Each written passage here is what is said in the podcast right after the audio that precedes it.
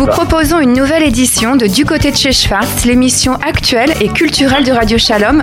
Et ce soir, nous avons le plaisir de recevoir José Boublil, un collectionneur et philanthrope, avec qui nous allons parler d'art. Bonsoir José. Bonsoir. Une fois n'est pas coutume, nous n'allons pas évoquer l'actualité culturelle euh, en particulier, mais l'art en général et l'art juif en particulier. Avec vous, José Boublil, merci de nous accompagner. Merci à vous de me recevoir. Alors, vous êtes un, collectionneur iconoclaste. Votre patronyme Fleurbon, votre Tunisie natale, et la peinture serait presque une histoire de femme chez vous. Votre mère, qui venait de la haute bourgeoisie tunisienne, n'est pas innocente dans votre engouement pour l'art. Est-ce que vous pouvez nous raconter comment vous êtes devenu collectionneur et comment votre mère a joué un rôle dans votre euh, engouement pour, euh, pour l'art? En fait, euh, le, processus est assez classique quand on a la chance, tout le monde l'a pas, d'avoir des parents qui ont un certain type de culture. Eh ben, on, est déjà euh, euh, dans un chemin qui est très très avantagé par rapport à d'autres. Ma mère a été peintre d'abord, amateur, mais quand même une excellente peintre. Elle a exposé au Salon de Tunis.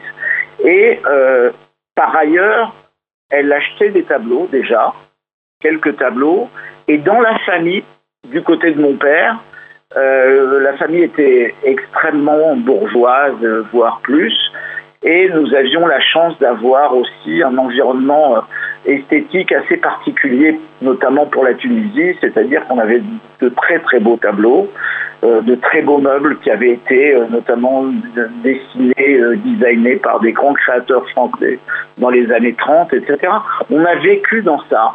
Et puis, progressivement, ma mère m'a fait venir à ses cours de peinture avec un prof russe à Tunis, une femme russe formidable, qui s'appelait Natacha Markov, qui s'appelle peut-être toujours, euh, et puis petit à petit, euh, j'ai découvert d'autres mondes, notamment l'archéologie, parce que je me promenais souvent à Carthage, euh, très jeune déjà, avec un copain, et on allait regarder si sous les pierres il n'y avait pas des pièces, etc. Donc il y, a, le côté esthétique, et puis il y a le côté Chine, chasse au trésor, etc.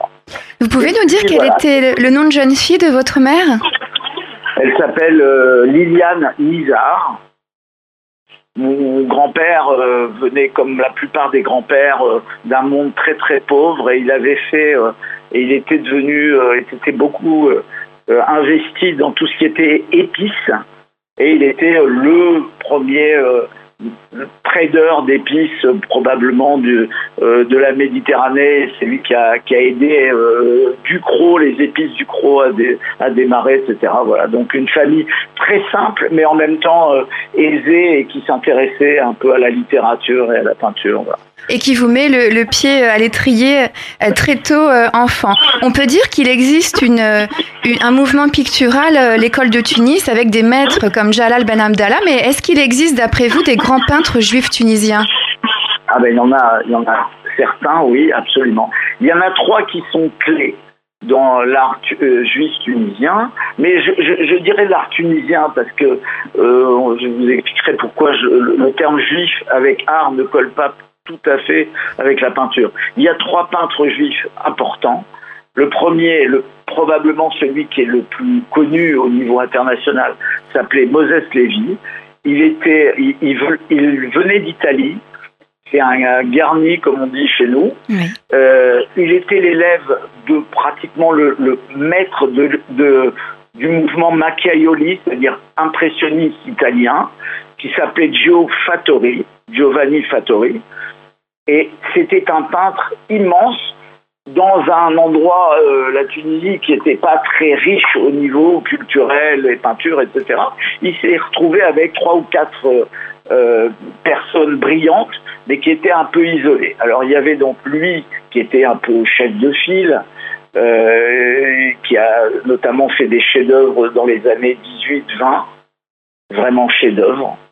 il y avait un deuxième peintre beaucoup moins connu, mais qui pour moi est un immense artiste, qui s'appelle Jules Lelouch, qui lui, dans les années 20, faisait des choses très comparables à ce que faisait Moses, euh, dans une touche très particulière, très personnelle.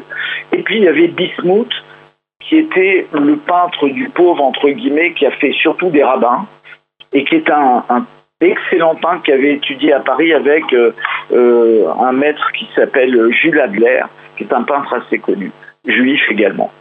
Je disais que, mhm. voilà, je précise donc, la notion de juif me gêne toujours dans la peinture, parce que quand on parle d'art juif, euh, l'art juif doit représenter des sujets au moins juifs ou un esprit juif.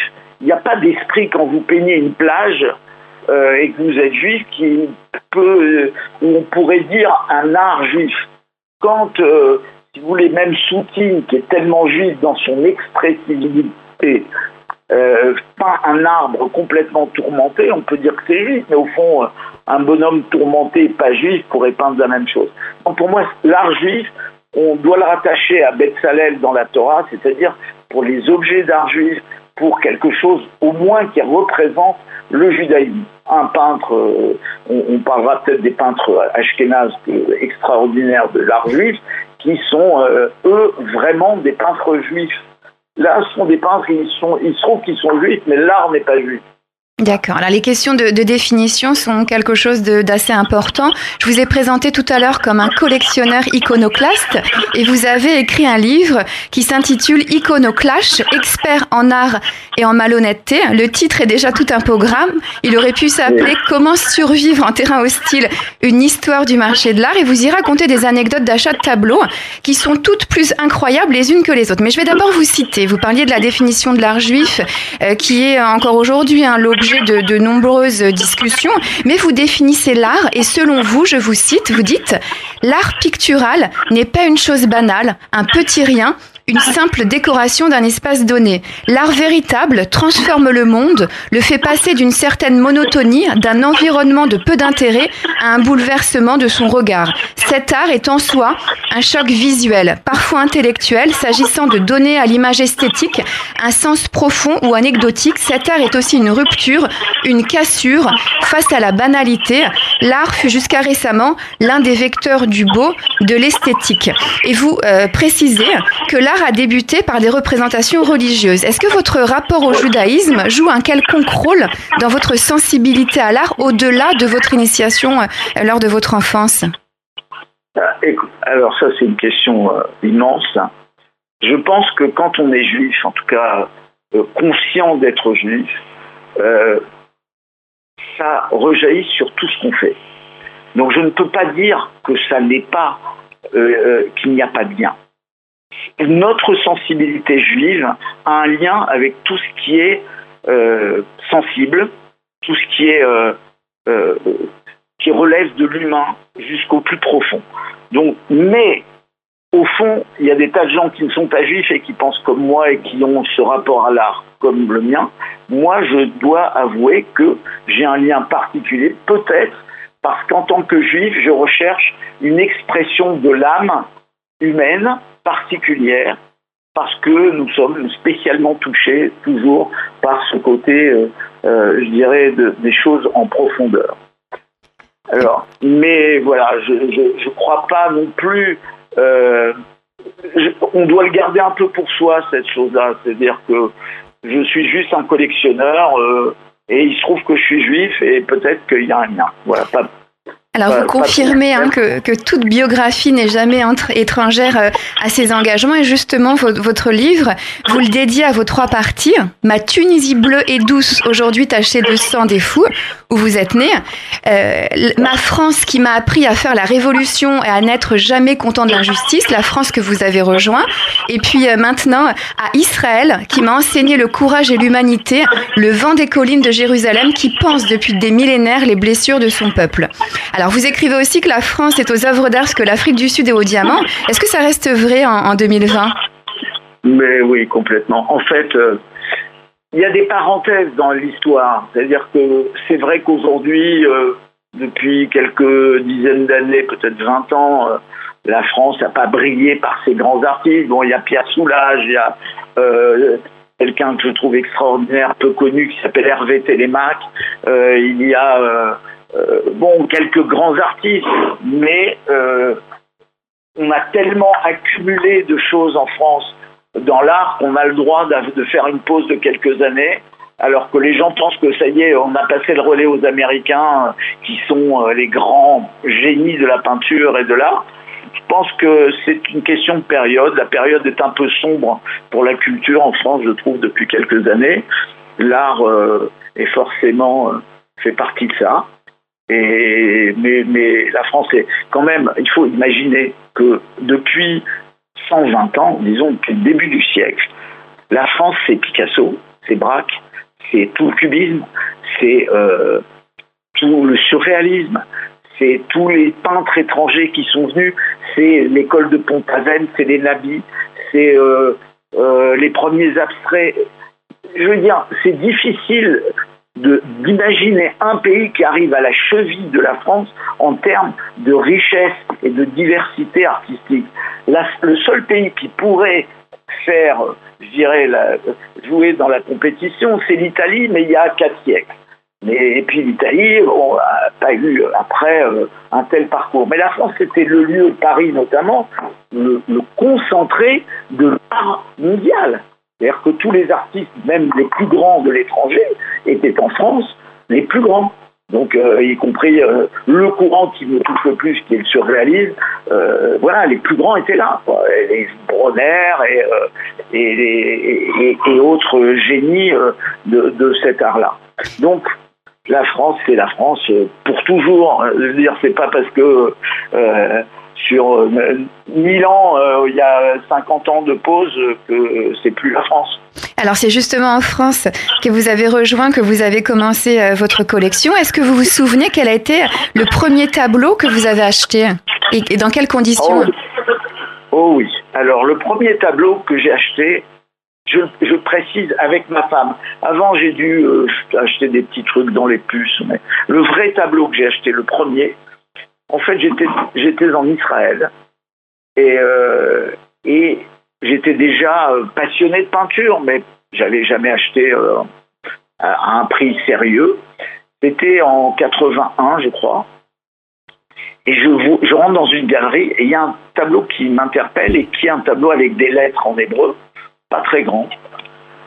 Et euh, je tourne autour de ce tableau, euh, je regarde autre chose, mais je reviens sur ce tableau. Ma femme a adoré. Et la bonne femme nous demande 5000 euh, francs. C'était, il me restait trois jours pour rester en Israël. Et puis on devait rentrer à Paris. Et je discute pas, je paye 5000 francs, c'est-à-dire qu'il me restait 200 balles en poche. Et pendant trois jours, on a dormi dans un hôtel assez sombre, dans la vieille ville, avec le tableau sous le lit, sous le matelas, pour essayer de le, préserver, parce qu'il y avait des gens pas très clairs dans cet hôtel. Et, mais j'étais très fier de mon achat. On est rentré à Paris. Le tableau est encore, encore accroché chez moi ici. Euh, à côté de tableaux un peu plus sérieux. Mais, mais il me touche toujours autant quand je passe devant. Alors que c'est le début euh, d'une collection euh, d'œuvres d'art, est-ce que vous pouvez nous dire combien d'œuvres vous avez? Est-ce qu'il euh, il y a des particularités, une cohérence dans votre collection? Alors, il n'y a aucune cohérence parce que j'aime la peinture, j'aime le dessin, beaucoup le dessin ancien, du 15e ou 16e siècle surtout. il n'y a pas de règle, c'est-à-dire que j'aime tout. D'abord, le dessin d'abord. Parce que le dessin, c'est ce qu'on dit, ce qu'on appelle le premier geste d'un artiste. Quand un artiste est immense, le dessin est plus important que la le tableau derrière, parce que le tableau, c'est essayer d'être à la hauteur du dessin. Donc les seuls qui ont fait de la vraie peinture sans le dessin sont les premiers, les impressionnistes, qui n'ont plus utilisé le dessin. Mais jusque-là, quand vous voyez un tableau de Jérôme, qui est un peintre dit pompier, mais qui a fait des magnifiques tableaux, notamment sur le Cotel, etc., sont des gens qui, au fond, sont des dessinateurs qui ajoutent de la peinture. Donc moi, j'aime tout, depuis celui qui dessine, surtout celui-là, et puis celui qui est capable d'être à la hauteur de son dessin, et après, ceux qui ont été capables de couper euh, le cordon du dessin et, de, nous envoyer des couleurs. Voilà. Combien d'œuvres vous avez à peu près? Ouf, euh, je, n'ose pas tout tellement annoncer. Bon, allez, on va dire plus, plus de 1000 tableaux. Donc une jolie euh, collection. Alors justement, précisément, c'est quoi le, quotidien d'un collectionneur? Est-ce que euh, vous fréquentez régulièrement les salles de vente? Vous euh, consultez des, catalogues d'art? Alors, ouais. Alors pour l'anecdote, aujourd'hui, je vis en Israël, donc les salles de vente, elles n'existent quasiment pas. Je veux dire, il n'y a pas de vrai marché. Quand je vivais à Paris, il y avait des blagues chez moi. Je suis à l'origine expert comptable, surtout commissaire aux comptes. Euh, dans les années 90, euh, je suis devenu euh, le leader français parmi les signataires à la Bourse de Paris dans les nouvelles technologies. Tout le monde pensait que je bossais 15 heures par jour. En fait, je bossais 13 heures à Drouot et 2 heures au cabinet. Et, j'ai eu de la chance, c'est d'avoir une équipe géniale et qui a fait le travail pour moi. Moi, j'étais juste là pour, pour regarder que tout allait bien. Il se trouve en plus, pour l'anecdote formidable, que mon bras droit, qui s'appelle Jean-Luc Bérédy, qui, euh, une fois que bon, je suis ensuite devenu associé du cabinet de Deloitte à Paris, puis Jean-Luc, j'ai fait mon alia, Jean-Luc m'a suivi comme associé chez Deloitte, puis il a fait son alia, et aujourd'hui, Jean-Luc est le patron de fait. Alors dans les titres, c'est pas tout à fait ça, c'est le patron de fait du groupe de euh, Sotheby's mondiale. Donc, euh, les, liens sont assez amusants. Euh, donc, j'ai fréquenté les salles de vente plus que mon bureau de loin, euh, les puces, etc. Et en fait, on ne sait jamais au détour de quoi on va tomber sur un chef-d'œuvre, ou en tout cas à ses yeux un chef-d'œuvre. Voilà, on doit être un petit peu humble parfois parce qu'on pense on détient la vérité dans tout, y compris dans la peinture, mais j'ai acheté des tableaux pas mal quand même, globalement. Nous sommes toujours dans Du côté de chez Schwartz, l'émission culturelle et actuelle de Radio Shalom, en, compagnie du collectionneur José Boublil. De quelle œuvre êtes-vous le plus fier? Est-ce qu'il y en a une en, particulier euh, qui suscite une, fierté dans votre collection? Alors, euh, la seule œuvre qui compte dans ma vie, c'est ma famille. Le reste, c'est euh, quelque chose qui est à la fois spirituel, mais qui va jamais à ce niveau-là. Donc, j'ai des œuvres, il y en a quelques-unes. J'ai des tableaux euh, chez moi, par exemple, qui, en apparence, sont rien du tout. J'ai un tableau, je montre à tout le monde que c'est mon préféré, c'est un tableau cubisant avec des, une sorte de tour de Babel, des, une montagne avec euh, des, maisons euh, vers 1910-12. Voilà, c'est un tableau que j'adore et qui est pas facile d'accès, que j'ai payé euh, à l'époque à Drouot 70 francs. Je, peux, je peux vous garantir que ça vaut un tout petit peu plus, mais je sais toujours pas qui c'est ou je, préfère ne pas dire à qui je pense.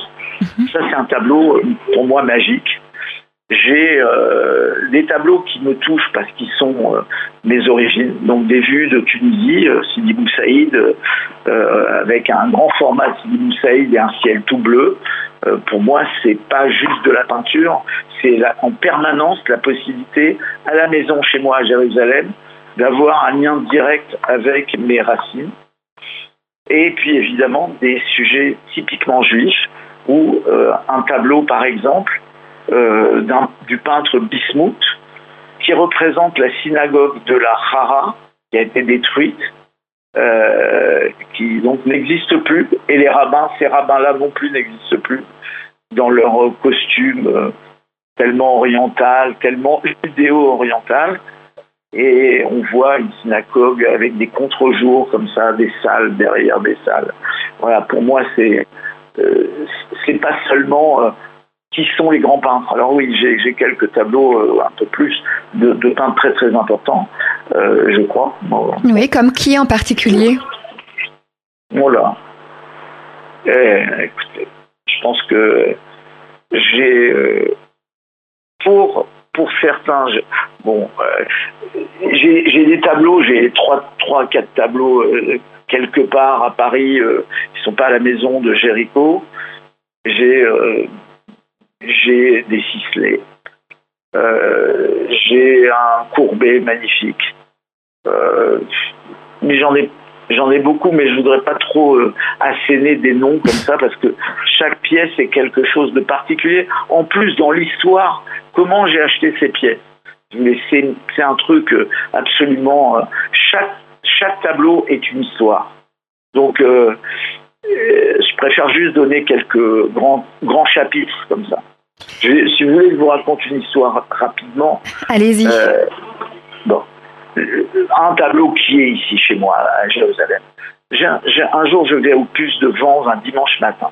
Normalement, avant, le dimanche, il n'y a plus rien, parce que le samedi, tout le monde a écumé les, puces. Et donc, normalement, j'arrive le dimanche matin juste comme ça, en me disant, bon, on va bien trouver un petit truc. Et je vois un tableau magnifique.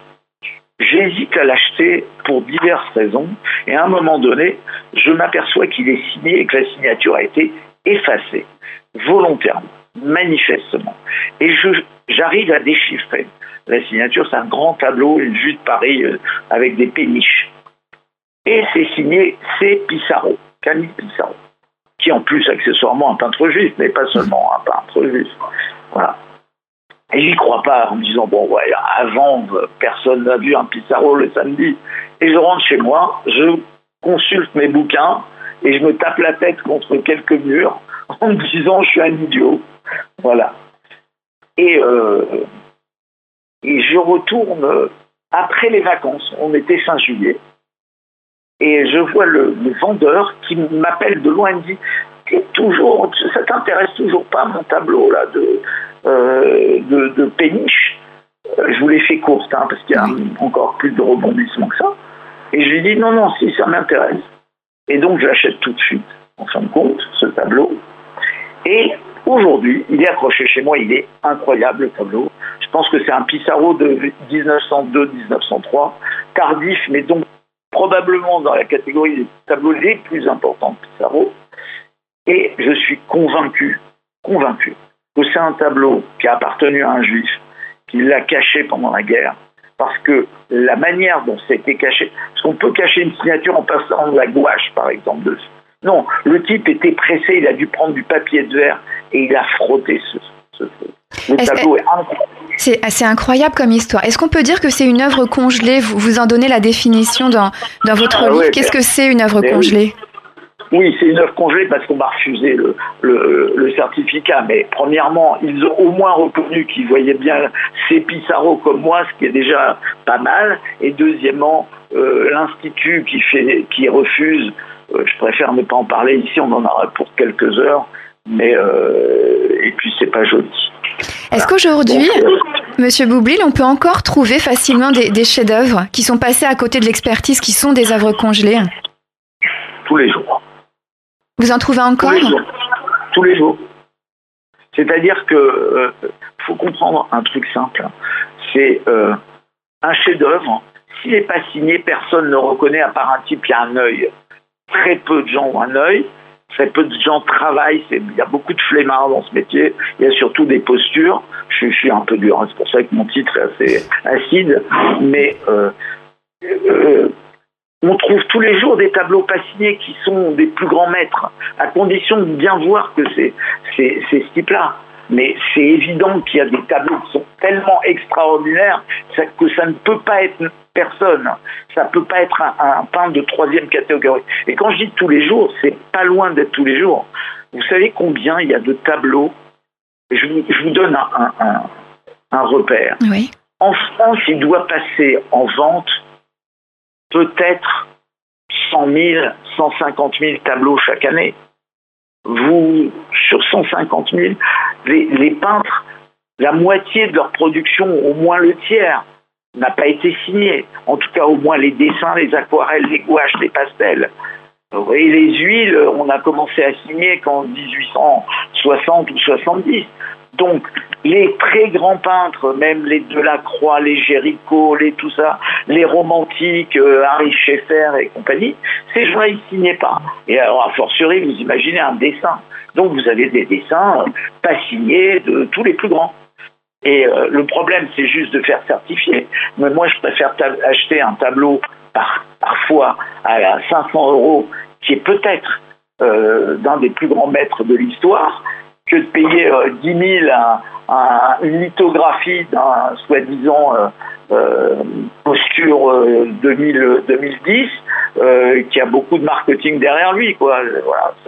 Donc il y a beaucoup, beaucoup de tableaux. Je ne peux pas vous, vous expliquer trop les détails de l'histoire parce que là, on rentre dans un, autre, une autre problématique, c'est que je, je veux éviter d'avoir trop de concurrents et les juifs sont très très rapides à comprendre des choses. alors, alors, justement, en, vous, en vous écoutant, hein, c'est vraiment passionnant et devant votre expertise, les auditrices et les auditeurs de Radio Shalom vont attendre des conseils.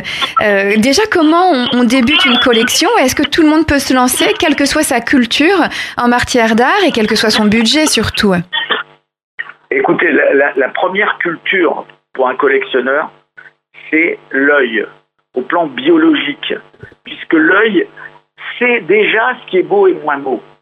Et la pyramide de Khéops, qui est la règle d'or, le triangle d'or, la base même de toute l'esthétique du monde, bah, elle part de l'œil. Voilà, c'est pas un type qui a fait euh, un triangle, c'est l'œil qui a décidé que ça c'était beau et ça c'était moins beau. si je vous fais une pyramide très très haute et avec une base très fine, c'est pas joli. Voilà, faut, faut, voilà. Et c'est pas moi qui dis, c'est juste mon œil qui me dit.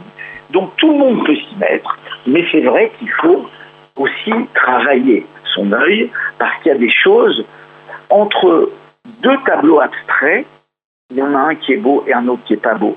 Voilà. Et c'est bizarre, et je peux vous garantir que vous prenez des, des vrais collectionneurs, des vrais connaisseurs, on fait tout de suite la différence tout de suite. Alors on ressent en vous écoutant que, que l'art, oui, que l'art c'est une histoire, un ressenti, un œil, une émotion, plus que des signatures ou finalement des histoires euh, d'argent ou de budget. Est-ce que vous auriez un message à faire passer aux auditrices et aux auditeurs de Radio Shalom? Écoutez, si ça les attire, celui qui est attiré par l'art, il va apprendre très très vite, à condition de d'acheter quelques bouquins, d'aller euh, euh, dans les musées, d'aiguiser son regard avant de commencer à faire une collection. Parfois, j'ai eu une ou deux anecdotes qui font comprendre ça. J'ai euh, un jour, il y a un, type qui me montre un tableau de son cousin et il me dit, il dessine très très bien un pastel représentant un rabbin connu. Et j'ai dit, ah oui, effectivement, il dessine bien.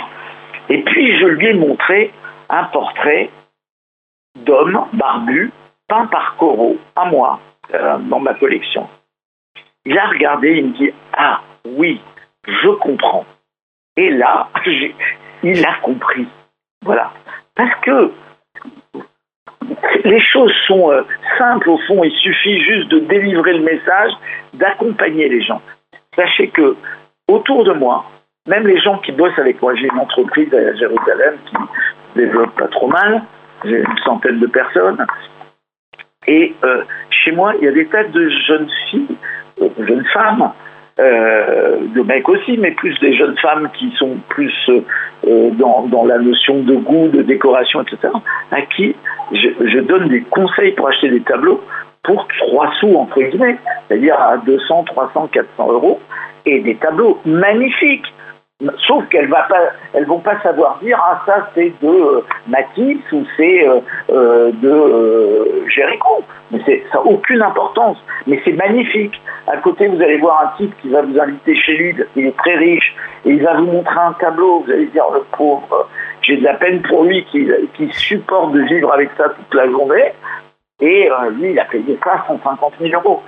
Bon, eh ben, écoutez, euh, moi l'art pour moi c'est la beauté, c'est pas un rapport de force, de fric, etc. Voilà. Et donc tout le monde, en travaillant un peu, peut vraiment apprendre et, se faire vraiment plaisir. Et d'ailleurs, s'il y a quelques personnes, pas des tonnes, mais je veux bien aider euh, des gens à, acheter quelques trucs. Voilà. On pourrait vous écouter des heures, José Boublil, parler de, votre passion. Merci beaucoup de l'avoir euh, évoqué euh, avec nous sur l'antenne de Radio Shalom. Et donc peut-être à bientôt pour, euh, pour des, conseils ou au détour d'une salle de vente. Bonsoir et à bientôt. Bonsoir.